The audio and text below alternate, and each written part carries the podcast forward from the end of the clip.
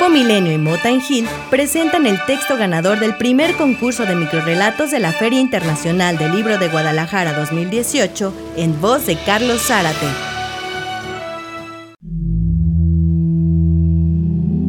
Vive la FIL joven. Metro. Hace meses que estoy encerrado en el metro. Tomé el tren en Coyoacán para dirigirme a Ciudad Universitaria hace poco más de un año y desde entonces no he logrado escapar.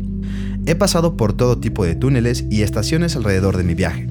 Conocí las vías de Liverpool Street ayer por la noche, cuando el tren abrió sus puertas y me permitió admirar la estación cerrada. He conocido también la estación de Odivelas, los rieles más lejanos de Lisboa. Tomé algunas fotos en la estación Maracaná y visité algunas ocasiones el metro de Madrid. No he logrado salir de él, cuando bajo las estaciones vacías a buscar algo de comer, bañarme o distraerme, me veo trágicamente obligado a abordar nuevamente el tren, pues nunca parte si no estoy dentro.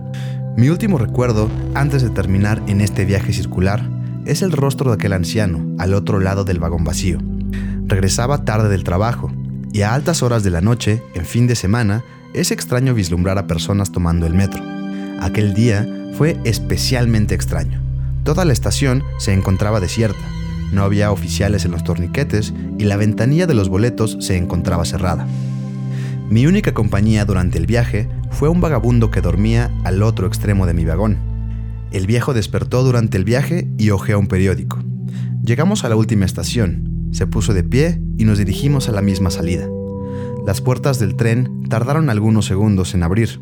Cuando lo hicieron, el viejo, antes de salir, me preguntó, ¿Te has quedado a dormir en los trenes? Nunca lo hagas, nunca regresas. Extrañado por la pregunta, lo ignoré y salí del tren. Antes de sacar mi cuerpo completamente de entre las puertas, me percaté de no llevar conmigo el libro que leía.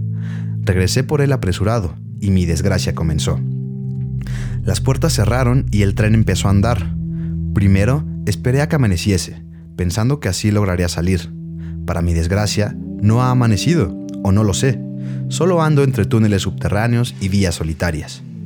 No he tenido mayor compañía que mi reflejo en las ventanas del vagón. He intentado escribir mi desventurada situación en los cristales del tren para no perderme a mí mismo entre los rieles. Por ejemplo, ahora el tren ha dado un giro estrepitoso. El sonido de la puerta comienza a sonar. Las puertas se abren. Acabo de llegar a una estación nueva. Es ciudad universitaria. ¿Es el viejo? ¿Te has quedado a dormir en los trenes?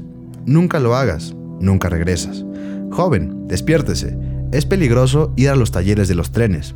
Joven, ¿se ha quedado a dormir en los trenes? Ándele, ya estamos en la última estación.